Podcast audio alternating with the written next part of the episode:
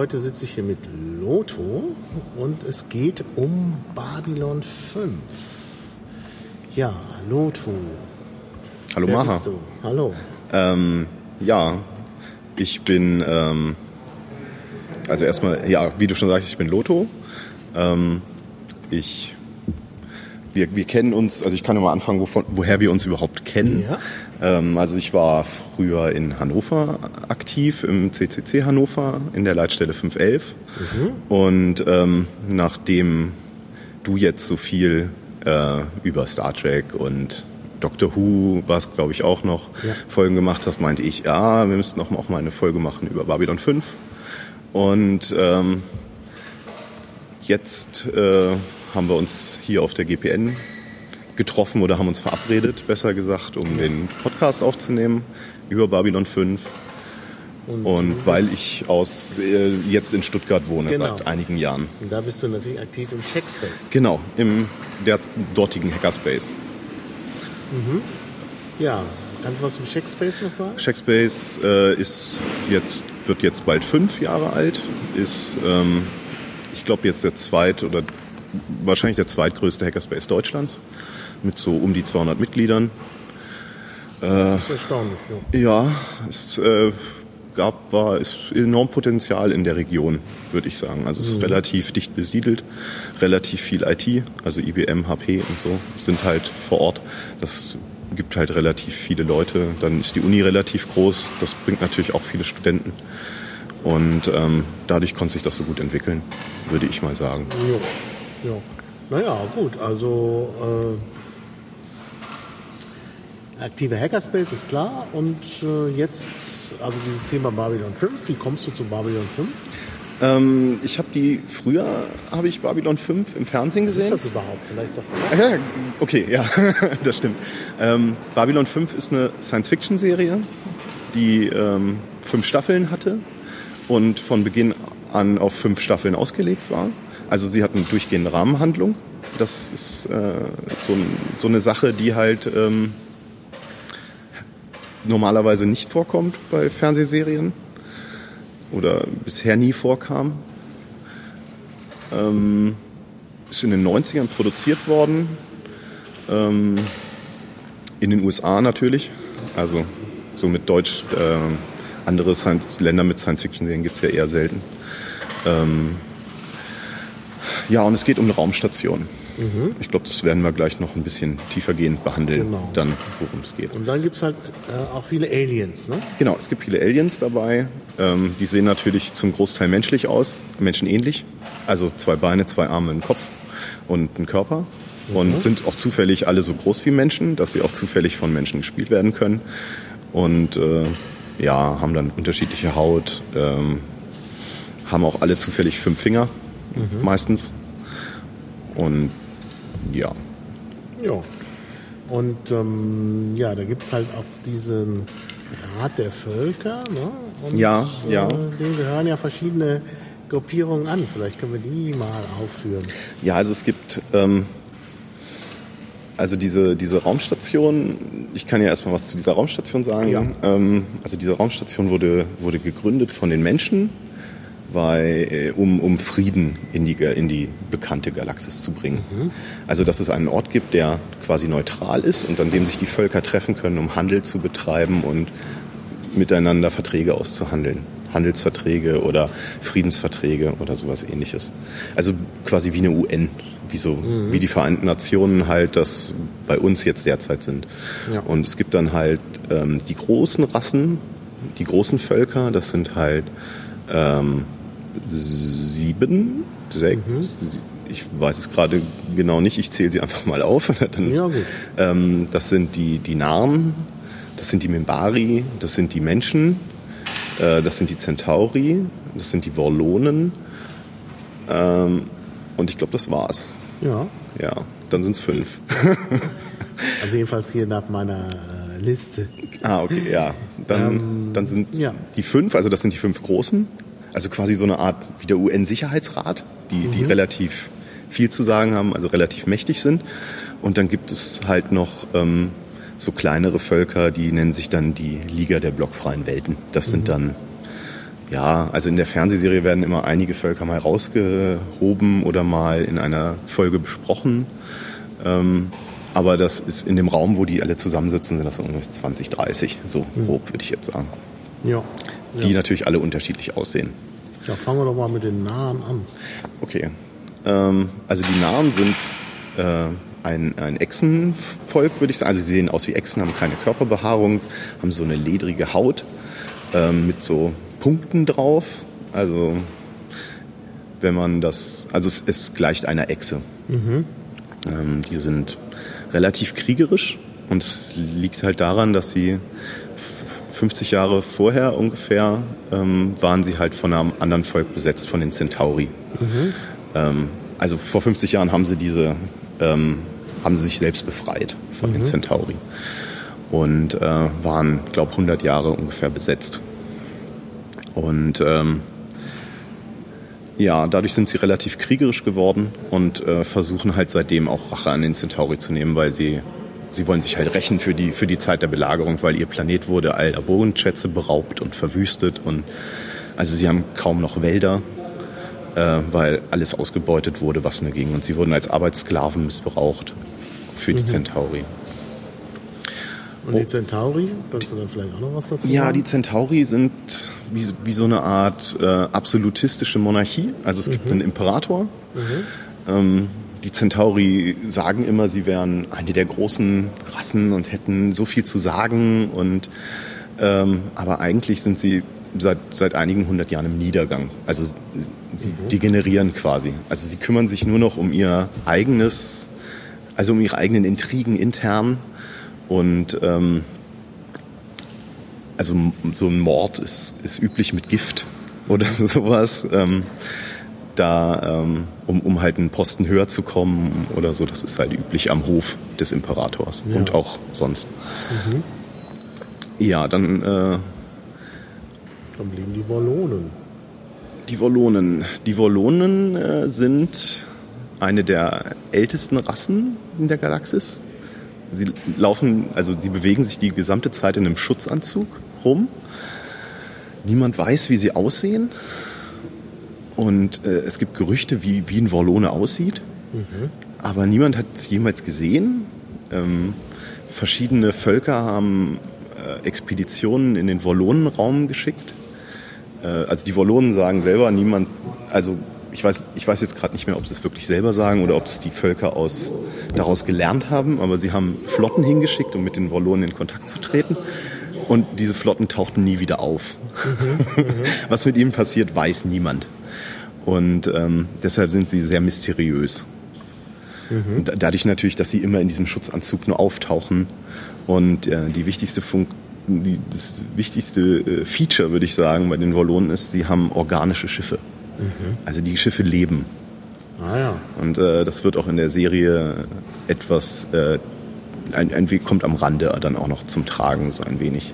Ich möchte jetzt auch nicht zu viel vorwegnehmen. Ja, natürlich. Die, die Leute sollen sollen sich ja auch noch anschauen. Aber das ist Ja. schon, äh, lebende Schiffe ist schon spannend. Das ist eine, eine Also super es, Idee. es sieht dann auch noch so aus, also die, die CGI-Technik bei, bei, wurde bei Babylon 5 verwendet und dann gibt es dann halt die Schiffe, die, die, die Vorlonenschiffe, die verändern dann die Farbe wie so ein richtiges Lebewesen Mhm. und können dann auch teilweise autark fliegen.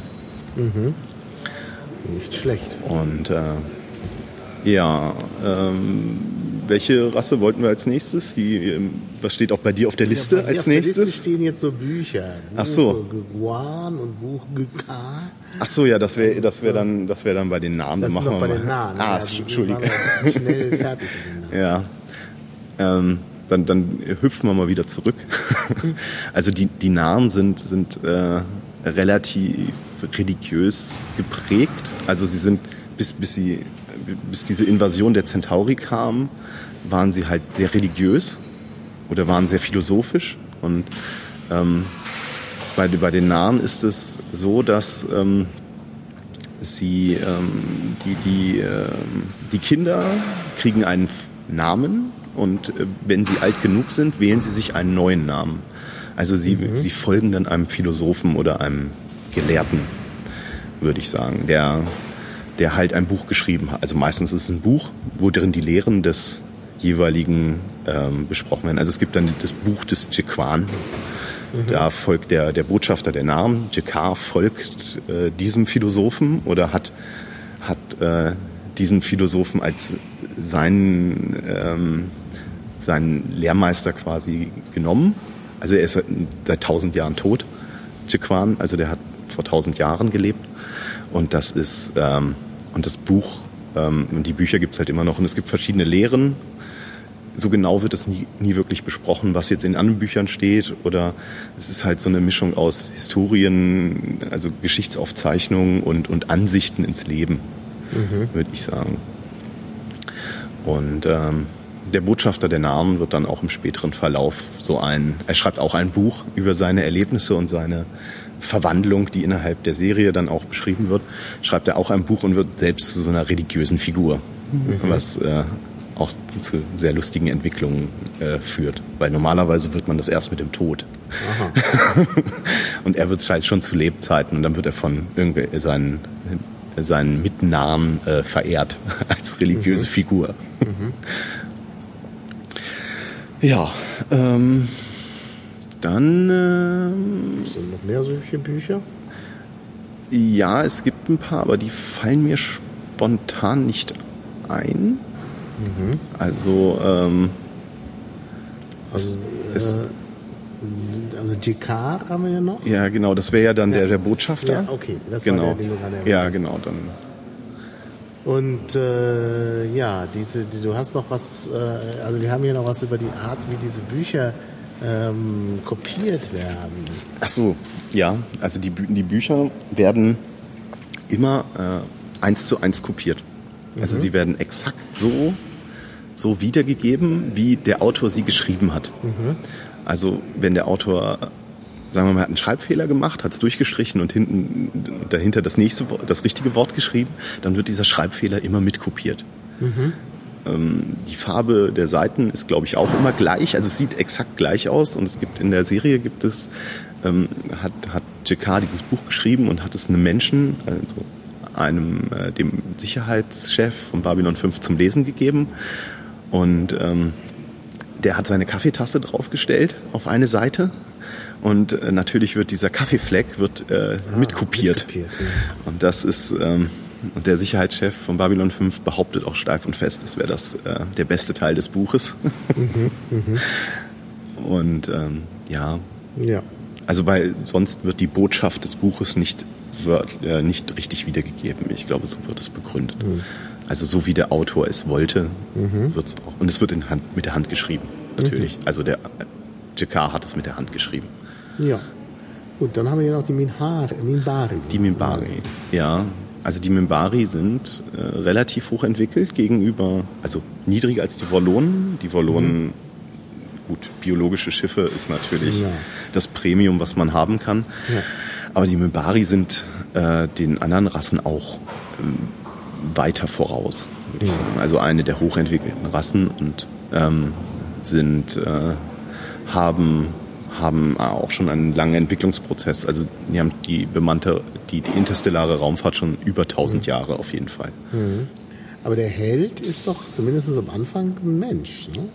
Der Held ist ein Mensch. Ja. Also es sind, gibt sogar mehrere Helden. Ja, ja, klar. Sozusagen. Also nee, also es gibt in der ersten Staffel ist es, ähm, ist es der, der Commander von Babylon 5, ja.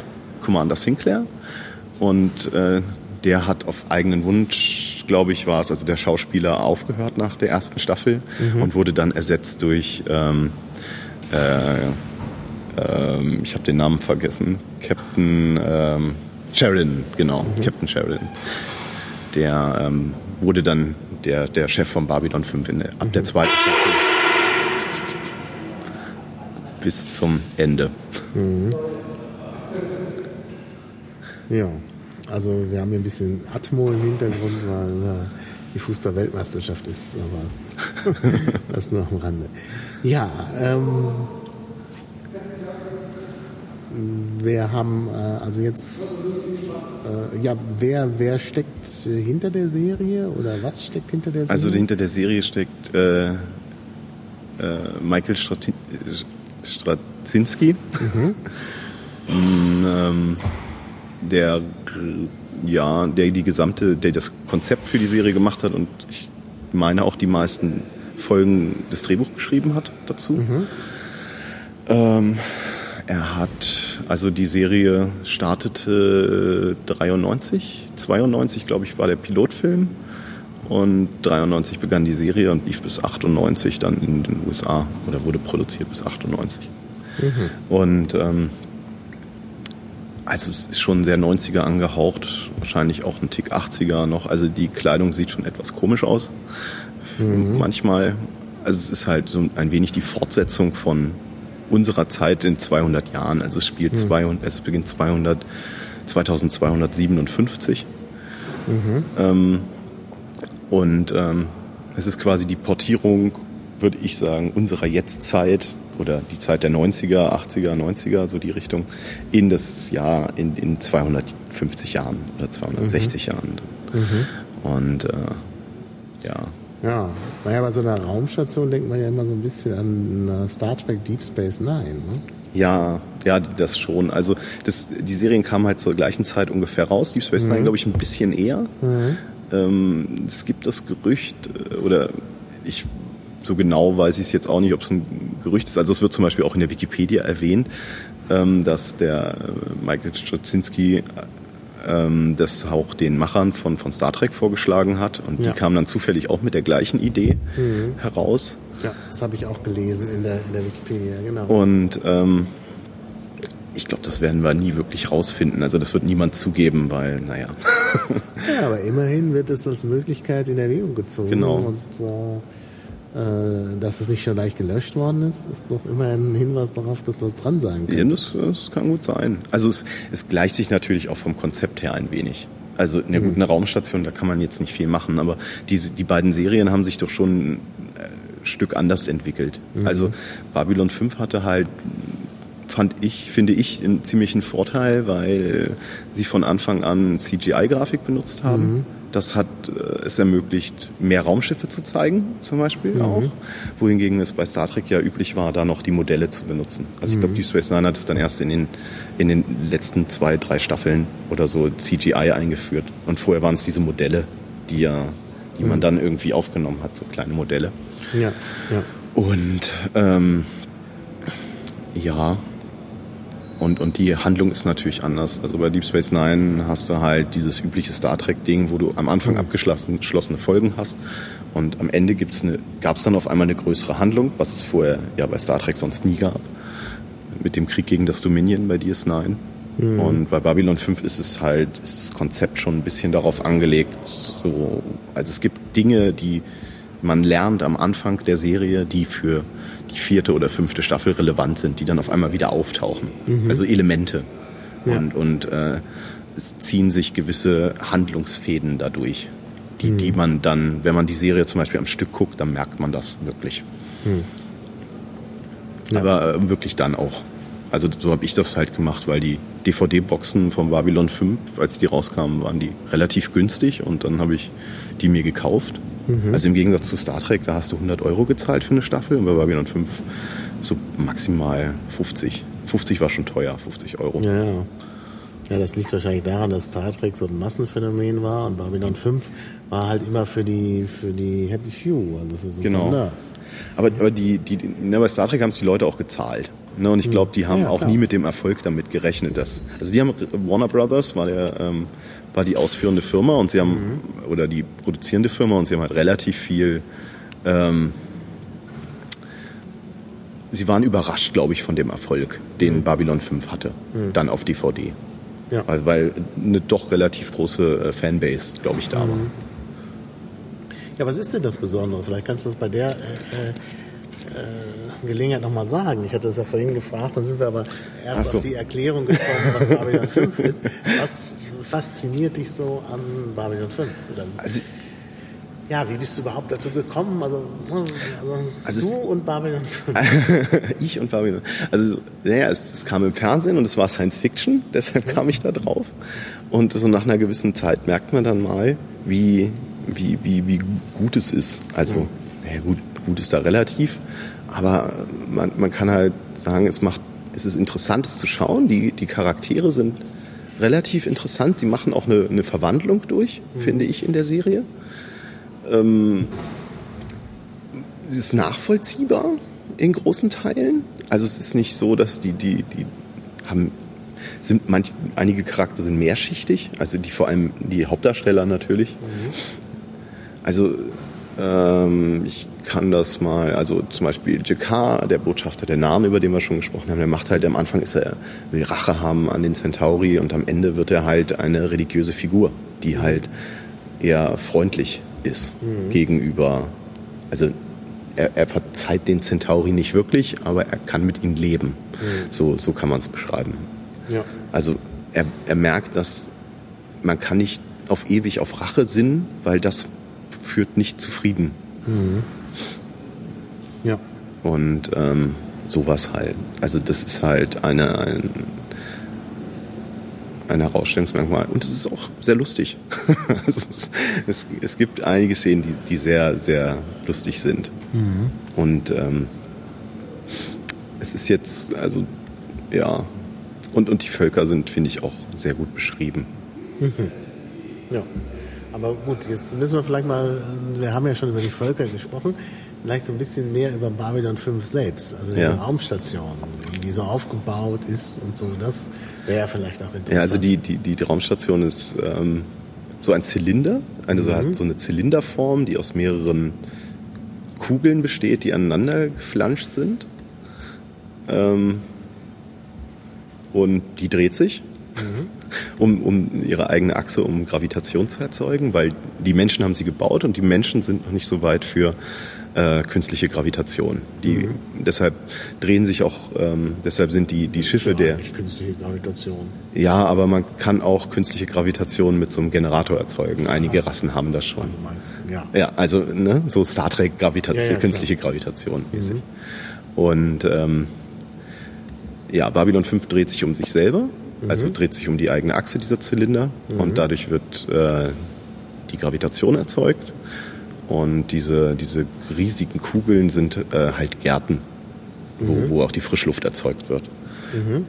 Dann gibt es ähm, mehrere Ebenen. Ähm, also es gibt so die Ebene, ähm, es gibt zum Beispiel die Ebene, die braune, ähm, ich, ich muss gerade das, also auf Englisch heißt es also ich habe es natürlich häufiger auf Englisch geschaut als auf Deutsch. Ähm, Brown Level ist es, glaube ich. Brown Sector. Brown Sector, genau. Entschuldige, also, dass entschuldige.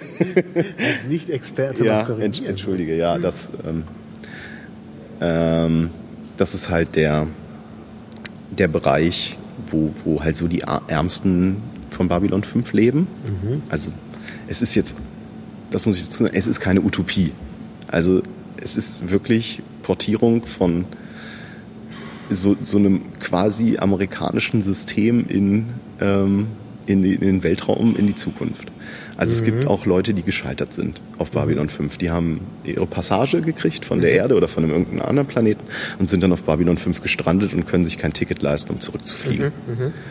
Und äh, die kommen dann, die landen dann in so einem, in dem Brown-Sektor. Dann wenn sie kein Geld mehr haben, um sich eine Unterkunft zu mieten. Aha. Ne? Und sind dann quasi obdachlos. Mhm. Obwohl das in der Raumstation ja auch ein wenig ja, das komisch ist klingt. Seltsam, das stimmt. Und ähm, dann gibt's ähm, so normale Wohnsektoren und dann gibt's natürlich die Wohnsektoren für die, für die Crew, für die höhere Crew und die ähm, für die Botschafter. Das ist natürlich dann die höchste Ebene. Mhm. Ähm, ja. ja. Das ist so, so der grobe Aufbau. Mhm. Ähm, Babylon 5 liegt in einem neutralen Raumsektor, mhm. ähm, also der niemandem gehört. Ähm, warum Babylon 5 Babylon 5 heißt, ist äh, vielleicht auch noch relevant. Und zwar ja. gibt es, äh, gab es vier Babylon-Stationen vorher, mhm. ähm, die alle irgendwie irgendetwas zum Opfer gefallen sind. Also Babylon 1, 2 und 3 sind äh, explodiert. Mhm. Äh, Babylon 4 ist verschwunden. ähm, was genau passiert ist, weiß man am Anfang der Serie nicht. Also der, die, die Serie eröffnet mit dem Pilotfilm und äh, niemand der Beteiligten oder ähm, also es ist quasi viele, einige Botschafter werden quasi dorthin geschickt als Himmelfahrtskommando, mhm. weil es heißt, ja, wie die anderen vier Stationen wird die wohl auch mal verschwinden mhm. oder zerstört werden innerhalb der ersten paar Monate. Passiert natürlich nicht. Ähm, ja. Sonst gäbe es die Serie ja nicht so lange, mhm. aber und ähm, ja. Und ähm, also Babylon, das Schicksal um Babylon 4 wird noch geklärt. Es hat noch Handlung, äh, ist noch handlungsrelevant. Ja, dann äh, die Station wird dann von, von Commander Sin Sinclair übernommen. Ähm, und ähm, das ist quasi der Pilotfilm. Also sie eröffnen, also Babylon 5 wird eröffnet in dem Moment, wo der letzte Botschafter auftaucht und an, an Bord der Station, das ist halt Kosch, der Botschafter der Wallonen. Mhm. Und das ist dann die Handlung des Pilotfilms. Äh, es ist so ein bisschen Krimi-mäßig, weil mit äh, Kosch etwas passiert. Und die Serie beginnt ein Jahr später. Mhm. Dann. Also, und äh, er ist dann auch die, äh, die, die, die Hälfte der Führungscrew, also der erste Offizier und der Doktor werden ersetzt und ähm, durch andere, durch andere Schauspieler und durch andere auch Personen in der Serie, ähm, wie das ja so üblich ist bei einigen amerikanischen Fernsehserien. Man macht erstmal den Pilotfilm, mhm. guckt, wie es ankommt ja, genau. und dann tauscht man die Leute aus. Mhm. Und ja, und dann äh, werden so im Laufe der ersten Staffel werden dann so die Personen vorgestellt. Also ist immer mal Folgen über die Personen selber. Ähm, und ähm, es endet, die erste Staffel endet dann damit, dass das Commander Sinclair abrufen wird mhm. äh, und Botschafter bei den Mimbari wird. Mhm. Und ähm, in der zweiten Staffel taucht dann ähm, Captain Sheridan auf, mhm. der also von Bruce Boxleitner gespielt, äh, bekannt mhm. aus äh, Tron und einigen anderen Fernsehserien. Ja. Ja. Ja. Ähm, ich habe hier als Stichwort die Psycorps. Ja, das, äh, dann können wir gleich mal über die, über die Erdallianz sprechen. Also das Aha. sind die Menschen. Mhm. Also die, die Streitkräfte der Erde, das sind, ist die Erdallianz. Mhm. Ähm, also die Erde ist quasi in Bundesstaaten organisiert ähm, mit der Hauptstadt Genf. Mhm. Und ähm, die Streitkräfte der Erde äh, ist die Erdallianz. Ähm, und das Psychor ist, ist eine Organisation, die gegründet wurde, um die Telepathen, die sich auf der Erde vor, also ich glaube 100 Jahre ungefähr vorher, tauchten auf einmal auf der Erde Telepathen auf. Also mhm. Menschen, die Gedanken lesen können. Mhm. Und dadurch, es wurde dieses Psychor geschaffen, die halt, also Psy-Core, ne? ähm, Psycorps eigentlich mhm. aus, also so geschrieben, ja. ähm, um, um diese Menschen zu bündeln. Also damit sie lernen, mit ihren Fähigkeiten umzugehen äh, und damit sie den Normalen nicht gefährlich werden können. Mhm. Also die Idee ist entlehnt aus, aus anderen Science-Fiction-Büchern, das taucht ja. sehr häufig auf. Mhm. Ähm, äh, bei Babylon 5, also man merkt die Hommage an, an gewisse ja. Autoren. Ja. Ähm, ja, ja. Die, ist sogar doppelt, denn der, der Chef von dem Psychos heißt ja. Der heißt Alf, Alf, also nicht der Chef, sondern einer, also es gibt die, die ja. Psi-Polizei. Ja. Das ist quasi die, die, die, die Watchmen der Watchmen, mhm. sozusagen. Und ähm, der, äh, der heißt Alfred Bester. Genau. Und Alfred Bester ist ein bekannter Science-Fiction. Genau, und das ist zum Beispiel auch der Science-Fiction-Autor, der genau das, so eine Art, also dieses Psychor beschrieben hat in einem seiner mhm. Bücher. In, ähm, Demolition oder Demolition mhm. heißt es, glaube ich, auf Englisch. Und wo, wo genau so eine Organisation beschrieben wird, mit der genau der gleichen Klassifizierung von mhm. Telepathen. Also es gibt eine Steigerung von P1, also das ist niedrigste Stufe, mhm. bis P12. Und P12 ist quasi äh, ist, äh, Psi-Polizist. Mhm. Mhm. Also ähm, das sind die, die alle Gedankenbarrieren, die jemand aufbauen kann, durchbrechen kann. Also man kann sich das antrainieren, ja. ähm, auch als normaler Mensch, dass man ähm, quasi, wenn, wenn man so grob gescannt wird, so, so wird es immer genannt, ähm, dass das nicht durchbrochen wird. Also dass ein Telepath jetzt nicht die eigenen die Gedanken erfährt, ja, die man gerade hat. Ja, das ist ein aktuelles Thema, ne? In Zeiten des NSA-Skandals. Ja, zum Glück haben wir das noch nicht mit den ja, Gedanken. Aber nah dran. Also die NSA weiß also schon so viel, dass, dass sie eben auch äh, unter Umständen wissen kann, was die Leute denken. Ja. Naja, wie auch immer. Also Alfred Bester muss ich unbedingt empfehlen, weil Alfred Bester wirklich eine, ein toller Science-Fiction-Autor ist, der hat zum Beispiel sehr viele Kurzgeschichten geschrieben über Zeitreisen und die verschiedenen Probleme, die da entstehen, wenn man halt mit der Zeit oder gegen die Zeit reist. Äh, in die eine Richtung geht es ja leicht, das machen wir ja auch. Aber zurück ist halt schwieriger oder irgendwelche Sprünge in die Zukunft. Und das ist einfach, also wer sowas mag, sollte Alfred Bester lesen. Halt das da lang und breit in den verschiedenen Stories erzählt wird. Ja, also auch Demolition ist, ist ein sehr gutes Buch ja. und ähm, ich glaube, Tiger Tiger ist, äh, glaube ich, auch sehr bekannt von mhm. ihm. Das, mhm. Aber das äh, ist dann eher nicht Telepathie, sondern äh, so ein, so ein ähm, man kann, die Menschen können teleportieren, mhm. glaube ich, war das. Ja, das ja diese, diese äh, Kurzgeschichten sind auch oft äh, Vorlagen für Filme gewesen. Hm. Ich glaube, äh, dieser, dieser Film The 13th Floor, der ja auch äh, von äh, Fassbinder mal. Äh, ja, und von Emmerich dann ja, ja. Äh, später. Und das ist, das ist, glaube ich, geht auch an eine Kurzgeschichte von Alfred Bester zurück. Das wusste ich jetzt auch. Also da bin ich nicht ganz sicher. Wissen muss man nachgucken. Ja. ja. Wo waren wir? Äh, Psycho. Genau, genau. genau also äh, Alfred Bester ist der Polizist, äh, der häufiger auf Babylon 5 auch taucht. Mhm.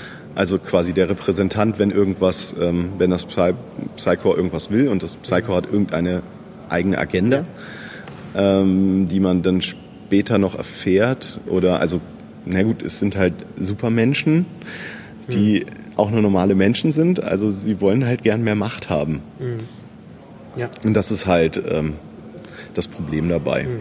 Und das Problem ist natürlich auch, wenn du, wenn du Menschen nimmst, die besondere Fähigkeiten haben und alle anderen haben Angst vor ihnen und du steckst sie in Organisation, dann haben beide Seiten Angst. Mhm. und äh, die Telepathen wollen sich vor den, vor den Normalen schützen, weil sie Angst haben, sie werden umgebracht, weil sie können ja äh, irgendwie die privaten Gedanken von allen mhm. und lesen und das ist halt äh, schon, die wollen sich halt auch selber schützen. Ist ja auch naja, verständlich. Ja.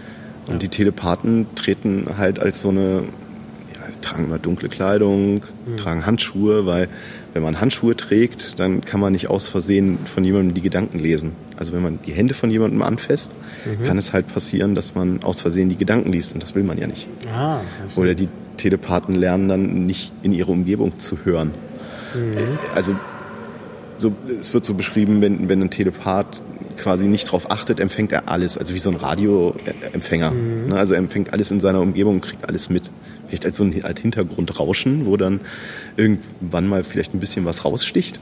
Also so mhm. könnte ich mir das jetzt vorstellen, ja, ja. wie als wenn so 30 Fernseher um einen rum äh, verschiedene Sendungen übertragen mhm. und ab und an hört man dann mal irgendwas raus. Mhm. Und, und die Methode bei den, bei den Telepathen ist halt dann so Reimsätze sich die gesamte Zeit vorzubeten. Mhm. Also im, in Gedanken immer so, so Kinderlieder zum Beispiel durchzugehen, mhm. um, um quasi das Gehirn auf irgendwas anderes zu konzentrieren. Ah ja. Ja, kann man natürlich machen. Ähm, wie ist denn da, da, das Verhältnis der Staffeln untereinander? Ähm, Gibt es da irgendeine Struktur? Ja, also es ist natürlich wie bei, wie bei jeder Serie, es endet immer gut mit einem Cliffhanger. Mhm. Also das ist ja dann, dann sehr beliebt. Also das bei Babylon 5 war es halt so, es gab, war eigentlich auf fünf Staffeln angelegt und am Ende der, und die, in der vierten Staffel war nicht ganz klar, ob eine fünfte produziert wird, ob das bezahlt wird. Und deshalb mhm. wurde die Handlung der fünften Staffel in die original vierte mit integriert und deshalb ist die vierte relativ gepackt mhm. mit, mit äh, großen Schlachten und, und viel Handlungssträngen, die ins Ende laufen. Ah, ja. Und ähm, also es fängt halt ganz locker an, die erste Staffel ganz locker, zweite wird dann schon ein bisschen, da merkt man dann schon die größere Rahmenhandlung dabei. Und in der dritten und vierten, also in der dritten wird's dann noch stärker und in der vierten explodiert's, würde ich mal sagen, und führt Richtung Ende. Das mhm. merkt man dann schon sehr stark. Und die fünfte ist dann wieder so, wir haben jetzt das Geld gekriegt für eine fünfte Staffel und müssen sie jetzt produzieren. Und deshalb hat sie so manchmal ihre Tiefen. Also meine persönliche Lieblingsstaffel ist die vierte, mhm. dritte und vierte. Ja. Vierte besonders. Ja, du hast mal gesagt, die ersten drei Staffeln sind die Vorgeschichte für die vierte. Ja, so kann man es so kann man's auch sagen. Also die, die vierte, äh, da endet halt der Großteil. Mhm. Ja. Jetzt haben wir ja schon davon gesprochen, dass die Nahen so religiös sind. Gibt es da noch mehr Religionen? Also die ähm, Mimbari ähm, als Volk gehören, ähm, haben sich mal aufgeteilt in drei Kasten. Mhm. Ähm, die, die Arbeiterkaste, die äh, Kriegerkaste und die religiöse Kaste. Und ähm, jede ist für was anderes verantwortlich. Mhm. Gut, der Name sagt schon alles. Die einen bauen, die anderen ja. führen Krieg und die anderen kümmern sich um Seelenheil ja. sozusagen. Genau. Aber die Mimbari selber haben eigentlich keine Religion, sondern die, die Religion der Mimbari ist eher so ein, ich würde ich würde so in Richtung vielleicht so Buddhisten sagen. Also mhm. sie glauben nicht an Gott, sie glauben an, also sie, sie sagen, das Universum ist also wir sind Teil des Universums mhm. und das Universum hat uns erschaffen, also alle Lebewesen in sich selbst, um sich selbst zu verstehen. Mhm. Weil das Universum als, eigenständig, als eigenständige Entität sich nicht selbst verstehen kann. Und mhm. deshalb hat es die Lebewesen in sich selbst geschaffen, mhm. um sich selbst zu verstehen. Aha. Ah, das ist ja sehr philosophisch. ja, es ist sehr philosophisch und ähm, es gibt dann auch, also nicht nur religiös, sondern auch so traditionsbewusst mhm. oder, oder haben viele, also sie haben für alles Rituale, mhm. also für ähm, Heirat kommt drin, äh, wird auch in der Serie behandelt und dann müssen bestimmte Sachen gemacht werden.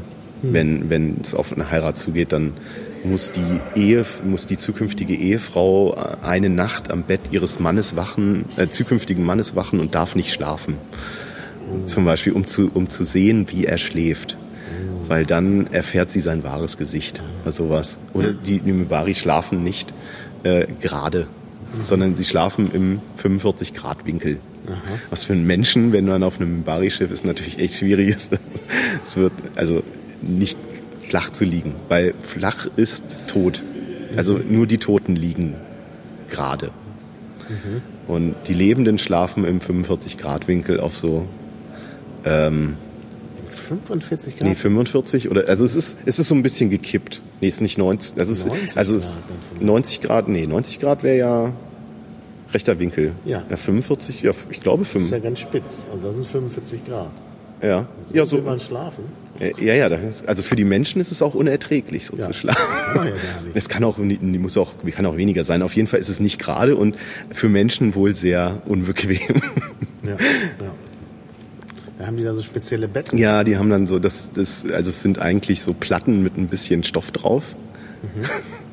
Und da liegen die dann und auch keine, also es, gut, es werden natürlich nur Kriegsschiffe gezeigt. Ne? Ja, ja. Das ist ja dann ein bisschen, sowieso ein bisschen anders. Das ist dann so ein Raum mit so zehn Betten. Die treffen sich doch auch auf der Raumstation. Ja. Ne? Da, da liegen sie. Also ja gut, da kann man ja den, den, den Wünschen entsprechend ausstatten. Ja, aber, aber kommen die denn damit zurecht? Denn ich meine, so Außerirdische leben doch vielleicht in einer ganz anderen Atmosphäre. Äh, zufällig leben die, die leben die meisten in der gleichen. Mhm.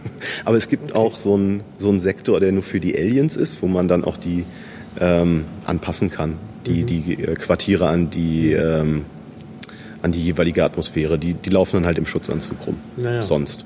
Ja. Ist ja natürlich auch besser, dann braucht man niemanden schminken.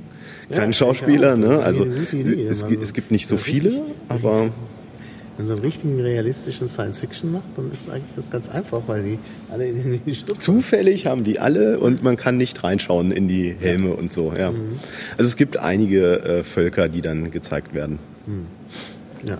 ja, das mit den Religionen habe ich deshalb auch gefragt, weil es ja, es gibt ja ein Babylon 5 Wiki, man kann es ja schon mal ähm, verraten, also babylon5.wikia.com und da ist, äh, gibt es extra eine Kategorie Religion. Also das scheint den Straczynski sehr interessiert zu haben.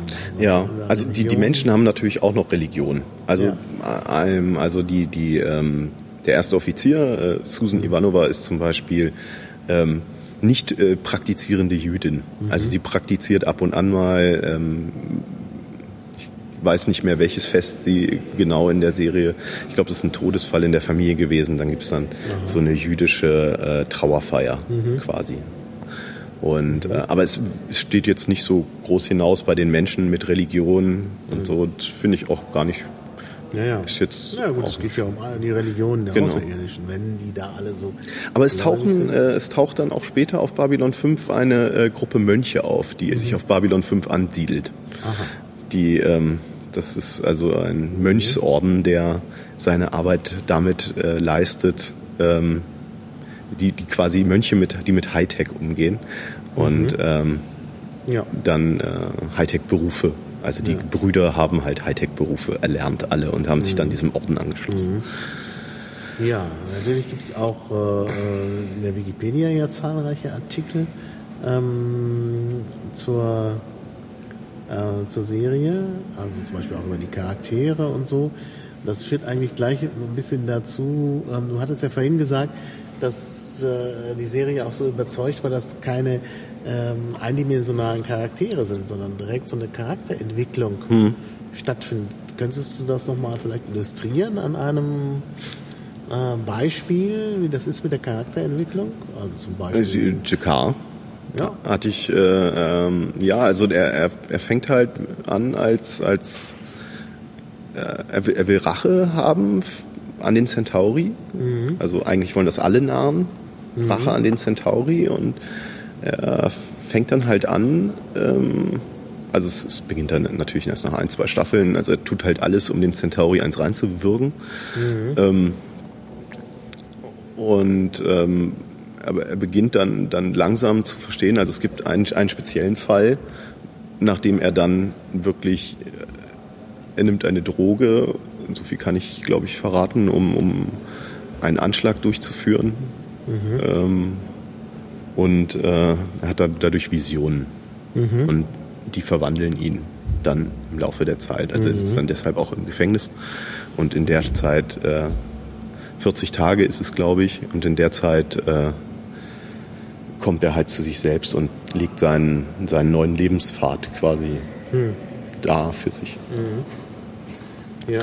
Und am Ende der Serie ist er äh, nicht der beste Freund der Centauri, aber er, mhm. wie ich schon sagte, er, er, er realisiert, dass Frieden, mhm. also dass, dass er den Centauri nicht vergeben kann für das, was sie ihm getan haben, aber wenn, wenn er sie weiter bekämpft, dann, dann, wird, er, dann wird es nie enden mhm. zwischen den Völkern. Ja, Weil man muss irgendwann mal miteinander klarkommen. Mhm. mhm. Naja, also ich finde das schon äh, interessant, dass jetzt auch hier wieder Drogen erwähnt werden. Das ist ja auch so ein Thema im Science Fiction, gerade so dieser Zeit, also 70er Jahre, äh, spielen ja Drogen auch immer eine Rolle. Ähm, ich vermute mal, dass das so aus der Außen, also aus, äh, aus der aus der Hippie-Zeit äh, noch. Der, ja, genau. Ja. ja. Irgendwie da reingetragen wird. Keine Ahnung. Aber, aber ich glaube, das hast du, das hast du bei, bei, bei, also die Science Fiction ist ja nicht, ist ja kein, kein Block also mhm, ist ja, ja ich meine, es ist, es ist ja Science Fiction ist ja eigentlich nur die die Wirklichkeit in die genau, Zukunft genau. verlegt. Genau. Ja, da geht es natürlich immer um uns. Genau, also es ist ja, ja, einem selbst den Spiegel vorzuhalten. Genau. Ich glaube, mhm. aber das, das, ich finde, das wird auch in der äh, die Science Fiction wird einfach nicht, also nicht gut genug angesehen. Also es ist halt ähm, den Menschen zu zeigen, wenn du jetzt so weitermachst, was passiert mhm. dann mit dir oder mit mhm. deinen Kindern oder mhm. mit der Menschheit in der mhm. Zukunft? Naja, das ist eigentlich immer so bei Literatur. Ich meine, wenn du dir anschaust, ähm, das hieß dann zwar nicht Science Fiction, aber wenn du dir anschaust, was da äh, so die, die Epen, die, die, die alten Epen, die vorantiken Epen, äh, da sind ja auch, das sind ja auch oft so Parabeln mhm. und dann natürlich die ganze, die, in der Antike, da, das Verhalten der Götter auf dem Olymp ist ja auch zutiefst menschlich und man kann daraus ja, ja eben dann Parallelen ziehen und, und, und letztlich auch äh, die, die Geschichten in der Bibel sind auch oft auch, äh, haben oft auch exemplarischen Charakter. Es gibt ja da sogar die spezielle Textsorte der ähm, der, der Parabel äh, Gleichnis, des Gleichnisses. Ne? Das ist ja schon auch so, dass es immer einen Bezug zur, äh, zur Lebenswirklichkeit hat und sozusagen dann auch eine moralisierende Wirkung oder so. Und ich denke, das ist bei Science Fiction eben auch so, weil es eben einfach bei Literatur so ist. Ja. Und man hat natürlich bei Science Fiction diese schöne Möglichkeit, das dann auch in so eine, ja, in so eine besondere Welt zu versetzen, damit eben auch äh, äh, ja, man, ja man, man, kann die, man kann die, die, die Welt quasi von außen betrachten, ja, ja. als, als mhm. externer Beobachter mhm. und dann rausfinden, was falsch genau. läuft. Das, das würde ich auch mal sagen, war es so in, in Diktaturen auch teilweise so beliebt. Mhm. Also dann genau. quasi die Kritik in sowas zu verpacken. Mhm. mhm. In, in, ah, hier, guck mal, in der Zukunft, da könnte das passieren. Genau, ja, ja. Ja, äh, zu den wichtigen Charakteren. John Sheridan hast du schon genannt. Ja. Kannst du noch was zu dem sagen? Ähm, also er ist halt ähm, äh, Captain der Erdallianz, mhm. hat äh, im, im großen äh, Krieg gegen die Mimbari gekämpft, der zehn Jahre vor Beginn der Serie gespielt hat, ist äh, Kriegsheld gewesen, äh, war in dem, also die Mimbari und die Menschen haben Krieg geführt, das kann ich ja erstmal sagen, und zwar aufgrund eines Missverständnisses haben sie Krieg geführt. Mhm. Ähm, die Menschen, obwohl sie technisch unterlegen waren, haben ein Mimbari-Schiff angegriffen, weil sie Zeichen falsch verstanden haben. Ah, ja. Und das hat dazu geführt, dass die Mimbari die Menschen angegriffen haben. Also der oberste Führer der Mimbari wurde getötet. Und das hat bei den Mimbari dazu geführt, also bei der Kriegerkaste, dass sie Rache nehmen wollten. Mhm. Und ähm, die Mimbari haben dann kurz bevor sie vor der Erde standen, also die Schiffe der, der die große Mimbari-Flotte ist quasi im Erdorbit gewesen, hat fast die gesamte Erdflotte niedergemetzelt, die letzten, die standen, nach drei Jahren Krieg und haben dann auf einmal aufgehört. Mhm. Und äh, das wird, das möchte ich jetzt nicht zu viel verraten, weil das ist ein, ein interessanter Plot in der Serie. Und äh, weil das, das ist so, in der ersten Staffel wird das auch so gesagt, niemand weiß, warum die Mimbari aufgehört haben, den Krieg zu führen. Sie haben einfach sich ergeben. Mhm. Sie haben sich gegenüber den Menschen, die, also sie hätten quasi nur noch die Erde einnehmen müssen und mhm. alle Menschen niedermetzeln oder bombardieren aus dem Weltraum. Sie hätten einfach nur noch das machen müssen und nichts, und sie haben einfach, sie haben kapituliert gegenüber den, dem Volk, das quasi schon am Rande des Todes war. Mhm. Und deshalb hat, hat die Erdallianz gesagt, wir gründen jetzt das, diese Babylon-Station, damit wir alle miteinander reden können. Mhm. Und ähm, Captain Sheridan ist halt äh, Kriegsheld gewesen, weil er im Mimbari-Krieg der einzige Mensch gewesen war, der ein, oder mit seinem, mit seinem Schiff, er hat das einzige Schiff, ein, das, er hat ein Schiff der Mimbari zerstört. Das hat mhm. sonst niemand geschafft im gesamten Krieg. Mhm. Und deshalb ist er halt bekannt und wird halt als der Sternzerstörer betitelt von den äh, mhm. Mimbari. Mhm. Und die Mimbari sind, äh, ich würde mal sagen, sehr sauer auf ihn, weil es auch noch das Flaggschiff war, was er zerstört mhm. hat und dann auch noch mit einem mit einem Trick. Das ähm, wird auch in der Serie mal gezeigt, also in einem der zusätzlichen Filme, die es gibt.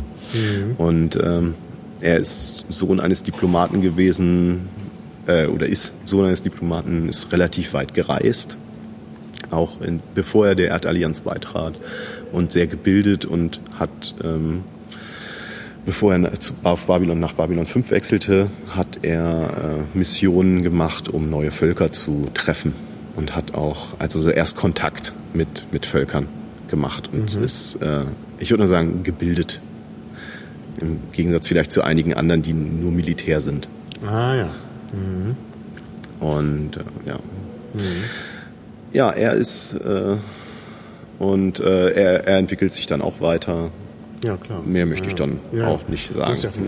Genau. Ja, ähm, jetzt ist natürlich so, also das Besondere, wenn ich das richtig verstanden habe, ist ja, dass es hier erst die Serie gibt mhm. und dann die Bücher zur Serie. Ne?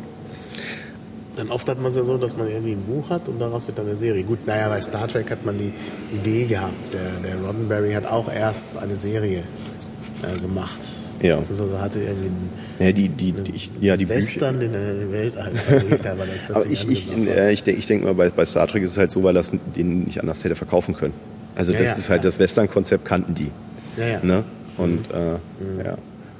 Ja, aber es wird trotzdem erzählt, das mag ja, das mag ja eine, eine, äh, Falschinformation sein, dass, äh, dass der äh, Roddenberry, der halt Star Trek erfunden hat, ähm, eben tatsächlich erst einen Western geschrieben hat und den dann. Äh, aber es, es stimmt natürlich, es ist äh, klar, äh, es war ja auch eine der ersten äh, Serien dieser Art und dann hat natürlich, weil Star Trek sagt es ja schon, das Konzept Trek ist ja äh, das des, der Eroberung des Westens.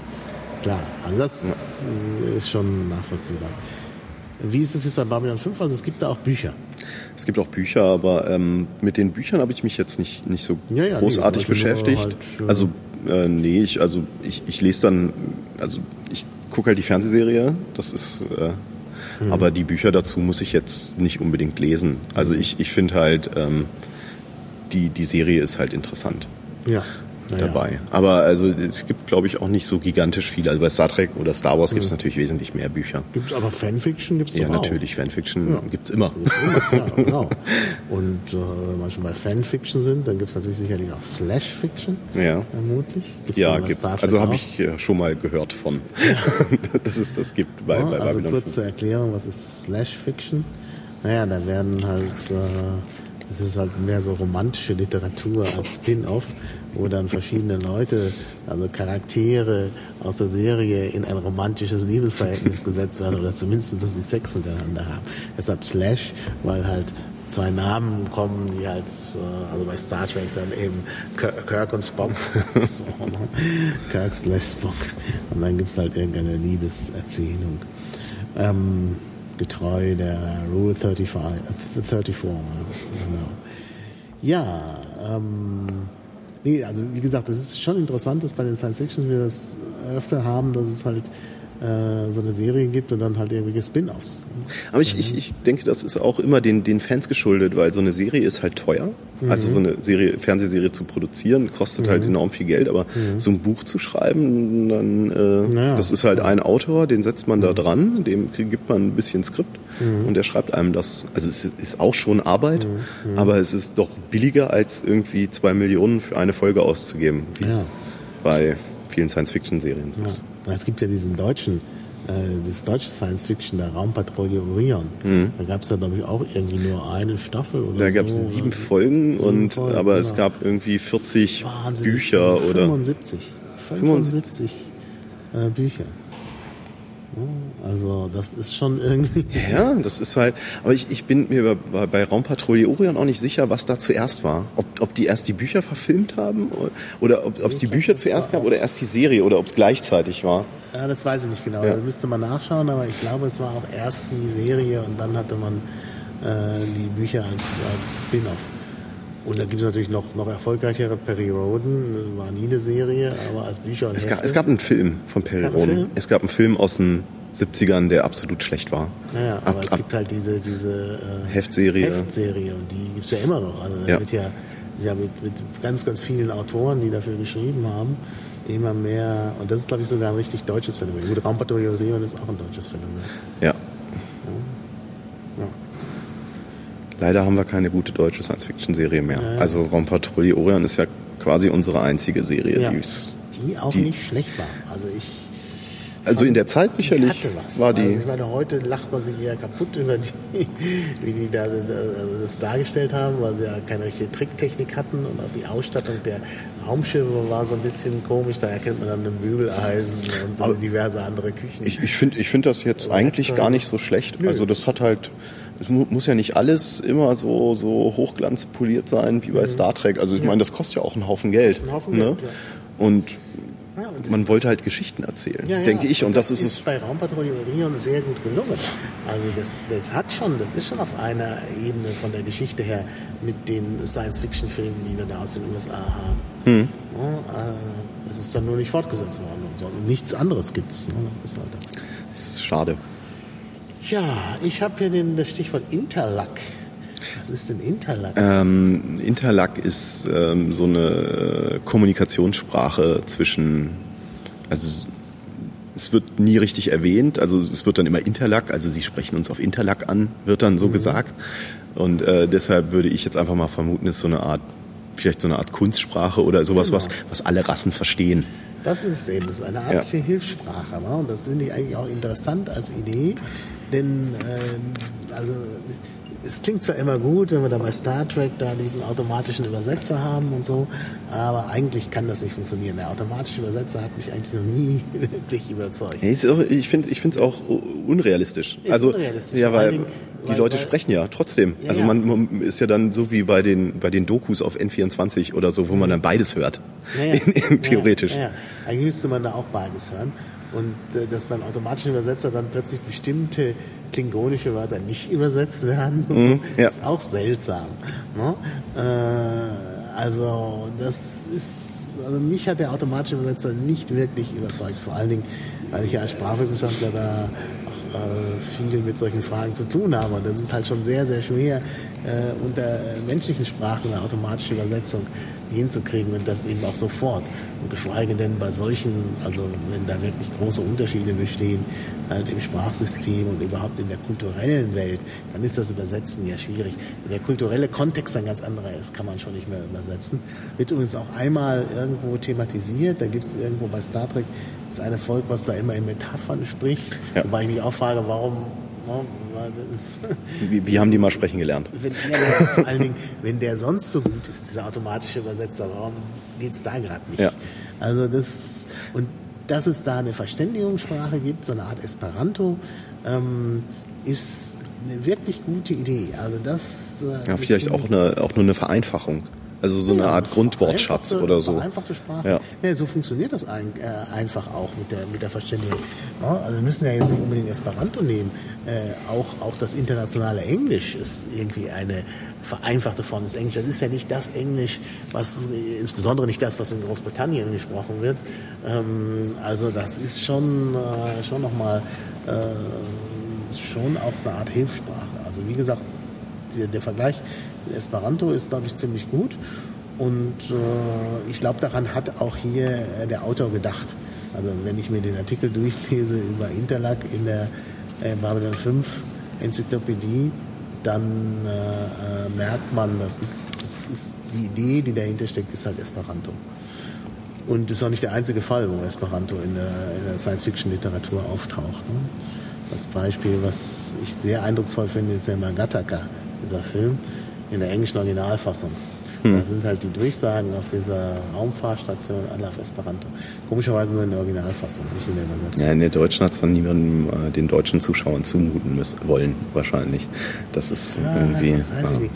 Wahrscheinlich haben die die Texte äh, in das Drehbuch äh, schon auf Englisch reingeschrieben und dann hatten sie halt einen Experten beauftragt, der das dann auf Esperanto eingesprochen hat. Für die Übersetzung in die anderen Sprachen sind die dann aber immer von dem englischen Original aus, ausgegangen, haben das dann auch übertragen, dann ins Deutsche und dann ist halt alles auf Deutsch. Ja, stimmt, das könnte gut sein. Ja, irgendwie und, sowas. Und es fällt dir auch nicht auf, also ja, weil, weil es ja keine ja. Lippenbewegungen gibt. Ja, ne? genau. genau. Also, ja. Ja, und äh, sonst Sprache von Außerirdischen ist ja. Also die tauchen auf, ja. äh, aber meistens sprechen sie Englisch und so, also so, so ja, Englisch halt. Also, ja, also sie sagen, sie sprechen Englisch. Also so. sie haben ah, Englisch gelernt. Ah, ah, okay. die, die Botschafter haben Englisch gelernt. Also es gibt natürlich ein paar Rassen, die benutzen so einen Übersetzer. Mhm. So ein ja, so ein elektronisches Gerät. Also mhm. wenn es natürlich Völker gibt, die keine Sprechorgane haben, äh, ja. die, die äh, Englisch, dann hört man dann so ein und dann kommt Englisch raus. also nicht, also so ein Stephen Hawking Englisch, ne, so in der Richtung das dann. Das ist ja schon wieder realistisch. Ähm, und, äh, aber sonst bei den anderen heißt es, äh, die anderen Völker sagen eigentlich, also die, Men die von Menschen dargestellt werden oder Menschen ähnlich aussehen, äh, sagen eigentlich, sie ähm, haben Englisch gelernt mhm. äh, zur Vorbereitung. Mhm. Einige haben auch natürlich auch Akzent und sie unterhalten ja, sich auch teilweise über die Unzulänglichkeiten oder mhm. äh, gewisse Dinge auszudrücken, äh, wenn sie äh, etwas erklären, wie es bei ihnen in der, auf der Heimatwelt ist. Dann sagen sie dann schon mal, äh, ja, das lässt sich im Englischen nicht ausdrücken oder das ist äh, oder wir haben da andere Klassifizierungen für. Ähm, sowas halt, aber das ist ja dann auch ja, andere Kultur halt, ne? wenn es mhm. das Wort nicht gibt. Ja, ja, klar. Ja, ja. Und nee, also Englisch scheint die äh, Umgangssprache auf Babylon 5 zu sein. Mhm. Äh, einige, einige Völker haben natürlich dann, also einige Personen oder Botschafter haben auch einen, einen Akzent. Also mhm. der Botschafter der Centauri hat so, einen, hat so einen russischen Akzent, so einen leichten. Also der Schauspieler ist auch, ähm, ich glaube, der ist Ukrainer, ich bin mir aber gerade nicht so ganz sicher. Also kommt so aus dem Ostblock. Der, mhm. äh, also der Name auf jeden Fall und ich glaube, sein normales, also äh, erstmal eingewandert in die USA und mhm. hat halt so einen, so einen russischen Akzent, würde ich es jetzt mhm. vermuten. Einfach mal Aha. vom Hören. Ja, ja. Klar. Ja. Bringt natürlich auch ein bisschen, äh, äh, das wird natürlich auch ausgenutzt, um zu zeigen, dass er wirklich ein Außerirdischer ist, mhm.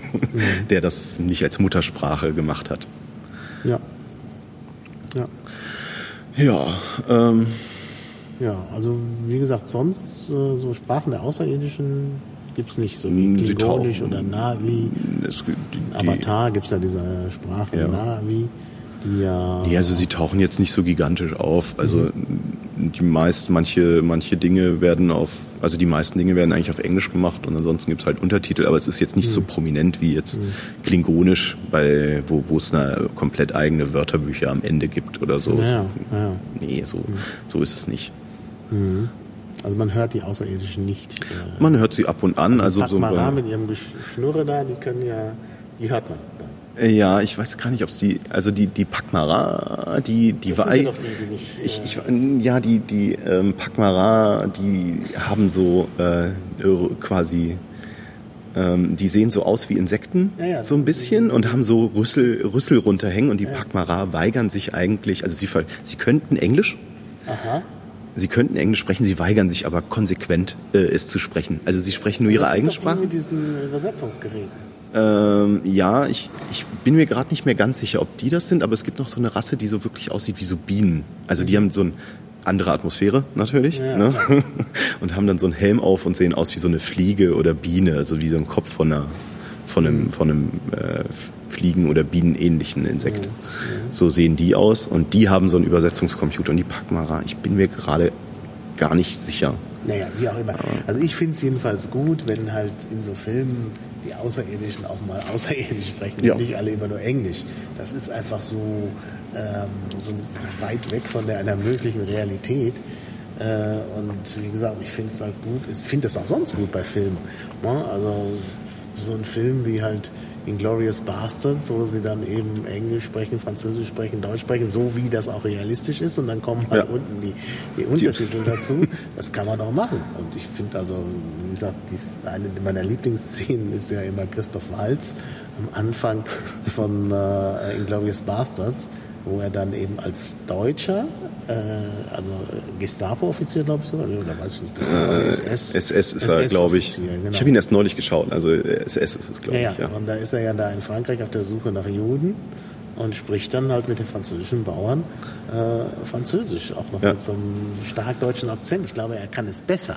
Er hat da nur, um, um es rüberzubringen, aber das ist sehr authentisch eigentlich. Ne? Ich, ich fand auch sein, sein Englisch mit so einem deutschen Akzent war, war auch äh, ja, ja. dann sehr gut, weil ich glaube, er wechselt ja dann aufs Englische, mhm. weil, weil er ja sagt, er kann es nicht so gut auf, äh, auf, auf Französisch ausdrücken.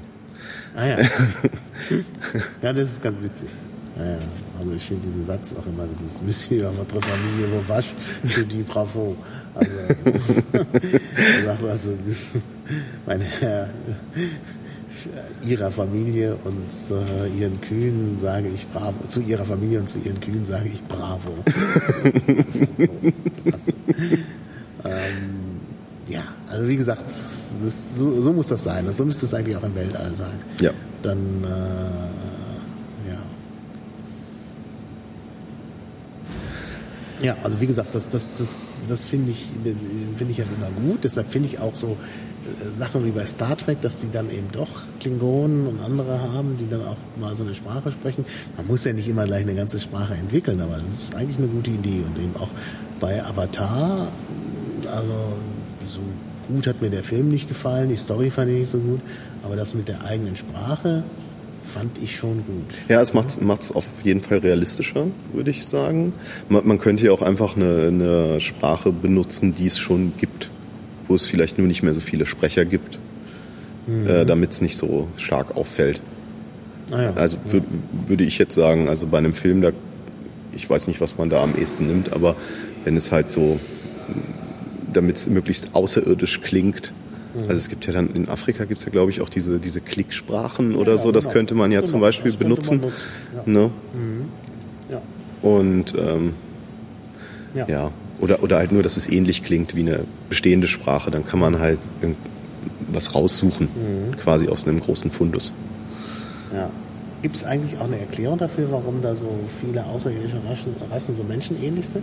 Nee. So ähnlich wie bei Star Trek, da gibt es ja, glaube ich, eine Erklärung dafür, dass da irgendwie einmal so. Vor, vor, ja, bei Star Trek war die Erklärung, dass vor vier Milliarden Jahren irgendwie ein Volk in die genau. Urozeane äh, genau. Genmaterial importiert hat und ja. dadurch ja. die sich gleich entwickelt haben, ja. ja. Ja, also das ist so ein bisschen, also die Erklärung ist nicht wirklich, ähm, warum die so ähnlich aussehen. Die gibt es nicht.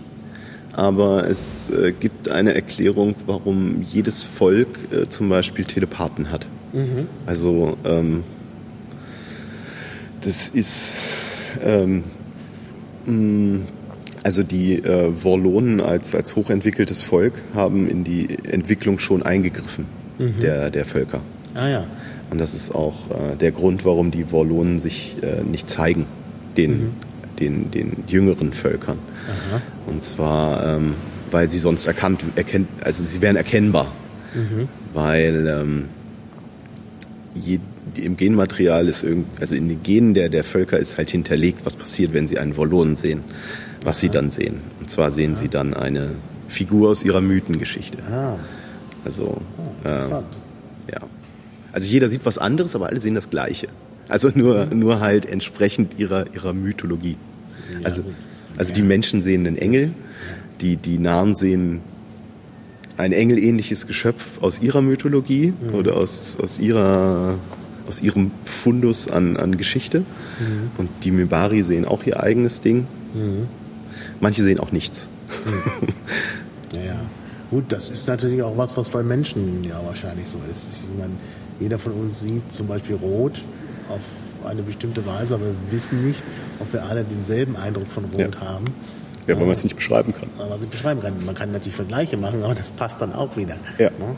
Äh, also das, das ist halt immer schwierig. Ja, hat man denn was, äh, äh gibt es denn auch, also manchmal gibt es ja in Science Fiction auch äh, Informationen darüber, wie sich so die, die Außerirdischen fortpflanzen. Gibt es da bei Babylon 5 auch irgendwas? Also äh, einige Völker sind wohl, ich würde mal sagen, von den von den Genitalien kompatibel mhm. oder haben die gleichen erogenen Zonen, mhm. würde ich so sagen. Aber es gibt auch ähm, einige, die, die komplett andere Bereiche benutzen. Mhm. Also die Centauri, das ist so ein Beispiel, das mal auftaucht. Ähm, die Centauri besitzen Tentakel, also mhm. unter den, ähm, quasi im Bauchbereich, an den mhm. Seiten, besitzt jeder männliche Centauri auf jeder Seite zwei Tentakel mhm. und äh, die Frauen dementsprechend äh, vier Öffnungen, also auf jeder Seite zwei. Aha. Und der, der Intimitätsgrad wird an der Menge der Tentakel, die benutzt werden, ähm, festgemacht. Ah. Also so eine flüchtige Bekanntschaft ist dann ein Tentakel und äh, dann die, die große Liebe ist dann vier. Ah, ja. ah, interessant. Naja, aber es ist wohl auch so, dass immer dann äh, also zwei zusammenkommen zur Durchmischung der Gene und nicht. Ähm, ja. Meine, es gibt ja also verschiedene, also, es gibt ja auch auf der, äh, äh, auf der Erde unter den verschiedenen Lebewesen auch verschiedene Taktiken. Ja. Wobei wir es häufig so haben, dass wir halt diese Fortpflanzung haben. Äh, naja, glaube ich sogar am häufigsten ist das mit dem Klonen, äh, also mit dem, mit dem, mit die Insekten, wo ja dann nicht das ganze Erbgut, äh, wo, wo die ja eng verwandt sind, die, hm. die ja. einzelnen ähm, Tiere. Und äh, dann gibt's halt immer das mit dem äh, das Paarweise, dass halt das Erbgut durchmischt wird. Ja, Aber eigentlich gibt's auf der Erde auch, sehr, auch nichts mit, finde ich, mit, mit Überträge, außer jetzt vielleicht, wenn man mit Pflanzen und Bienen nehmen würde. Das wäre ja zum Beispiel so eine Naja, also Pflanzen, die sich mit Blüten fortpflanzen, benutzen ja Bienen als Träger. Ja, ja, so so genau, wäre es ja dann. genau. Also das wäre jetzt das Einzige, was mir spontan einfallen würde, wo, wo so ein Fall wäre. Aber da geht's ja auch nicht um Spaß bei der Sache. Naja, Aber ja, für die Bienen vielleicht schon. Weil die Also die haben ja den Ansporn Honig, ne? Also alle, ja. ja, ja, Stimmt natürlich. Das ist schon ein Trick dabei. Also wenn es einfach so passiert. Es gibt, gibt Pflanzen, die sich durch, durch da gibt es diese Windbestäubung auch. Also es geht auch Ja. sehr ohne Spaß. Aber bei den Bienen ist da bestimmt auch ein Spaßfaktor. Also bei Babylon 5 wäre mir jetzt spontan gerade nichts bekannt. Mir fällt nur eins aus Star Trek ein, wo, wo das mal Thema war. Mit äh, einem quasi Überträger oder so. Ja, ja, ja. Aber nee, sonst ist es immer das Zweier-Ding. Ja, das, ist- das finde ich eben so interessant, dass es immer nur so ein Zweierding gibt. Es wäre doch eigentlich viel effizienter, wenn man mehr als zwei Genpools bei der Zeugung hätte. Also, ja. Man Ja, mal du könntest es natürlich. intelligenten Designer, also Gott, ich vorschlagen, das Ja, aber dann, einführen. dann würde ja die Bibel nicht mehr passen. Ne? ja, ja, klar. Ja, ja. Ne? Und ähm, nee, also ich. Äh, Also ich halte das für einen interessanten Gedanken. Also Das eigentlich, äh, man wird ja immer davon geredet, Survival is of the fittest und so. Was ist eigentlich fittest? Und ich würde sagen, mehr als zwei ist vielleicht sogar noch viel, wäre vielleicht sogar noch viel besser. Warum das nicht gekommen ist auf der Welt, weiß ich nicht. Aber wir schweifen ab. Also Ja. wenn ich Science Fiction schreiben will, dann würde ich doch das mal alles durchtesten. Und mal so als Gedankenspiel. Aber ich glaube, das Problem ist, das kannst du in so einer Fernsehserie nicht wirklich durchtesten. Also das, das ist passiert bei Büchern halt dann eher. Also so Periroden und so, die haben, gut, die haben halt 50 Jahre ähm, Völker Ja, ja. kreiert. Irgendwann wird's auch mal langweilig, immer nur paarweise, dann muss Genau. man dann mal mehr kreieren. Da, da gibt's glaube ich, so Völker, die dann Genmaterial sammeln und dann wird das Weibchen schwanger. Dann sowas habe ich, glaube ich, mal gelesen. Also ich, ich habe auch eine Zeit lang mal Periroden gelesen. Ja, ja aber da gibt's gibt's interessante Möglichkeiten. Ja, was habe ich hier noch? Die Schatten. Was sind denn die Schatten? Na, die Schatten sind der, der große Gegner in ähm, der also der, Gegen, der Gegenspieler zu den Wollonen. Also die Wollonen sind halt ähm, arbeiten halt theoretisch mit den jungen Völkern und die Schatten, also es sind unterschiedliche Philosophien, die beide haben. Also die Das ist auch so, eine, ist auch so, ein, so ein Volk, die Schatten. Ja, die Schatten, ähm, also die Schatten glauben, dass, ähm, dass äh, Entwicklung durch Krieg äh, passieren muss. Also quasi Evolution, also Survival of the Fittest. Also sie kommen alle paar tausend, äh, alle tausend Jahre kommen sie wieder raus, greifen an und äh, die, die äh, dann die, die überleben, überleben oder die auf der Seite der Schatten kämpfen.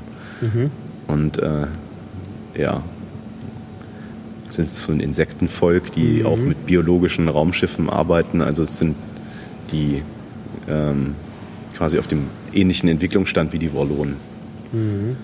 Ja, die sind ja auch äh, äh, so eine alte Zivilisation. Ja. Genau, ja. Relativ alt. Also ihre Geschichte geht äh, wahrscheinlich Millionen von Jahren in die Vergangenheit. Und ähm, das ist, ist quasi die große Überhandlung der gesamten Serie, der Krieg gegen die Schatten und was überhaupt dieses, dieses Ding ist, was da jetzt kommt.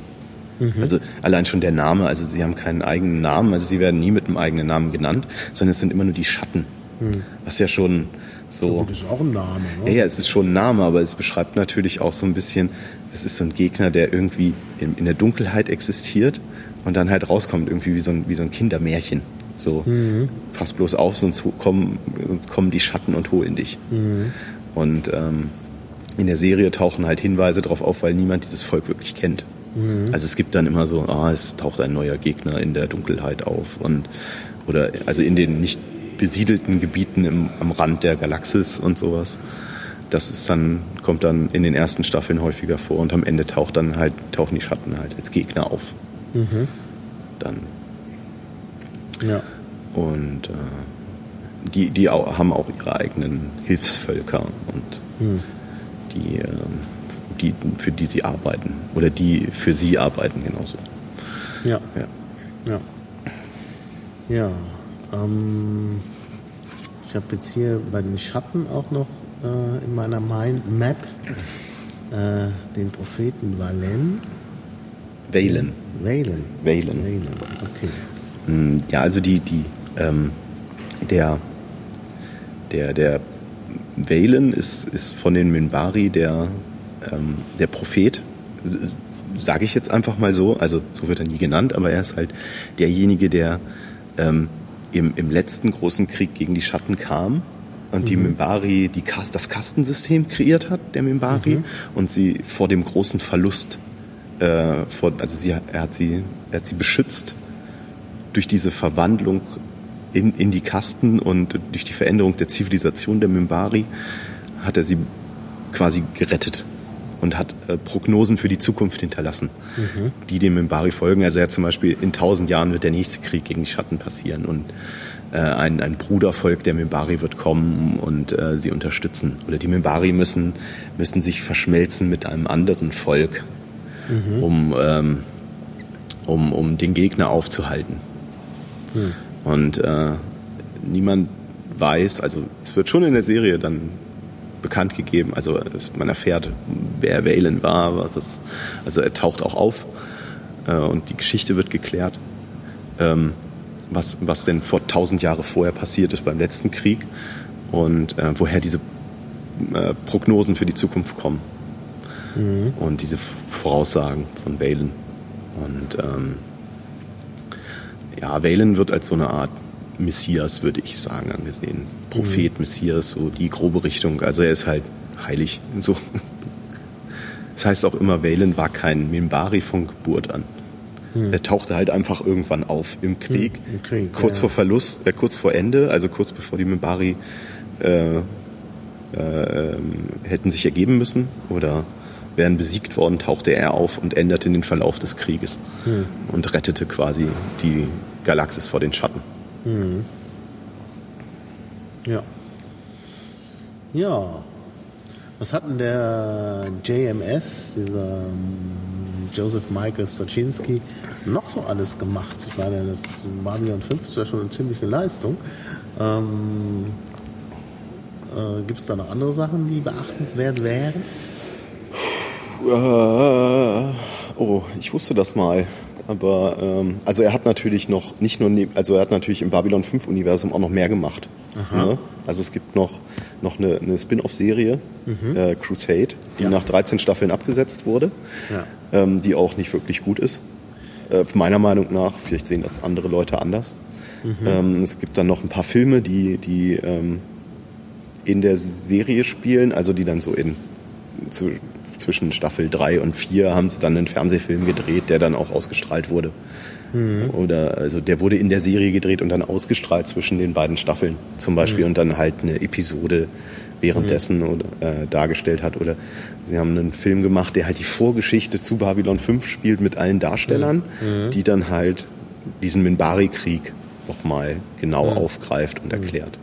Ja, aber das ist schon erstaunlich, dass es auf der einen Seite macht dieser äh, Typ Babylon 5, was total äh, gut ankommt mit, mit so, ja, auch diesen, diesen ganzen äh, ja, Fandom, da gibt es halt viele Fans, gerade unter den Nerds.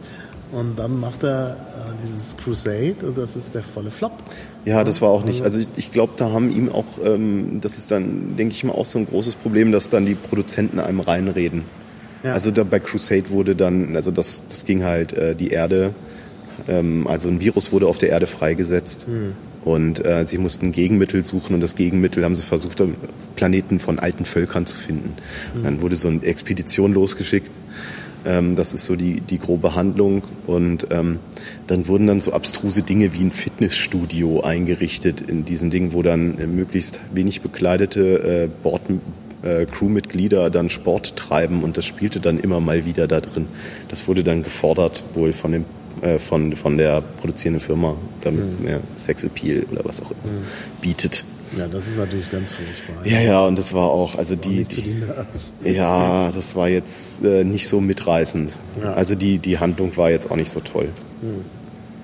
Es war jetzt nicht so sch schlimm wie meine, ähm, wie, wie Andromeda, meine, äh, die, die Science-Fiction-Serie, über die ich am meisten herziehe, über ihre schlechte Handlung. Aber ähm, es war schon nicht toll. Ja. Und es war auch, ich würde sagen, es war verdient, dass es abgesetzt wurde. Ja. Meiner Meinung nach. Mhm. Und dann gibt's noch, also dann gibt's noch nachfolgend am Ende der Serie gibt's noch ein paar Filme, die dann noch so ein bisschen hier mal eine Episode, da mal eine Episode und dann manchmal auch der Versuch war, eine neue Serie zu starten. Mhm. Also Legend of the Ranger war der vorletzte Film.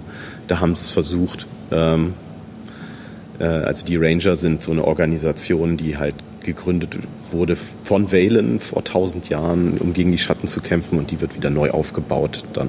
Ja. Äh, während, während der Handlung von Babylon 5. Mhm. Und ja. Äh, ja. Ja. Gut, haben wir eigentlich jetzt einen schönen Einblick. Jedenfalls habe ich Lust, das jetzt zu sehen. Ich kenne es ja leider nicht, wie man ja entnehmen konnte. Ich meine, meine Vorbereitung war jetzt hier, ich habe ja jetzt einiges auch in der Wikipedia gelesen. Äh, also ich bin ja jetzt schon Experte, ohne das hier gesehen habe. Aber jetzt werde ich das natürlich unbedingt auch sehen wollen. Ähm, ja, Gibt es da irgendwie noch was zu beachten, wenn man das sehen will?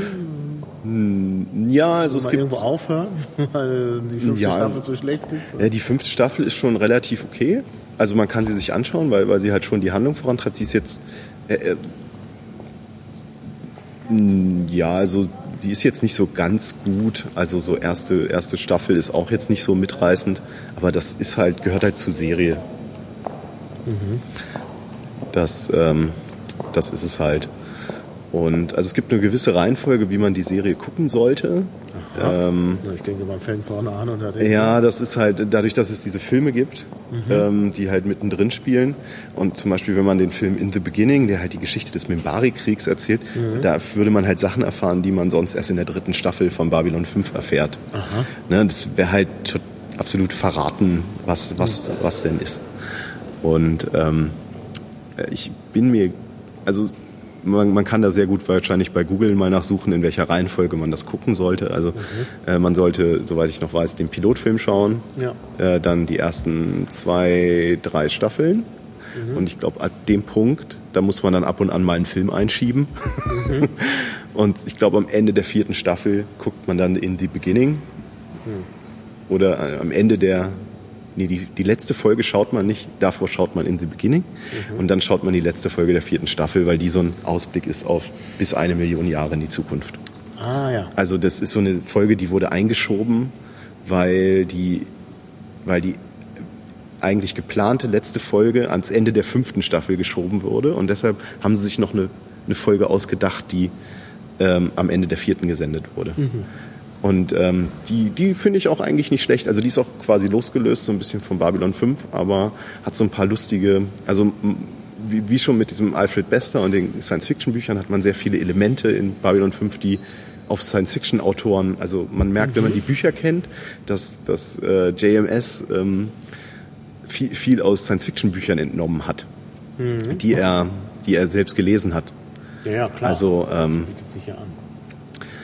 Äh, ich weiß nicht, wie es auf Deutsch heißt, äh, ich weiß nicht, wie es auf Englisch heißt, aber ich äh, kenne so ein Science-Fiction-Buch Lobgesang auf Leibowitz.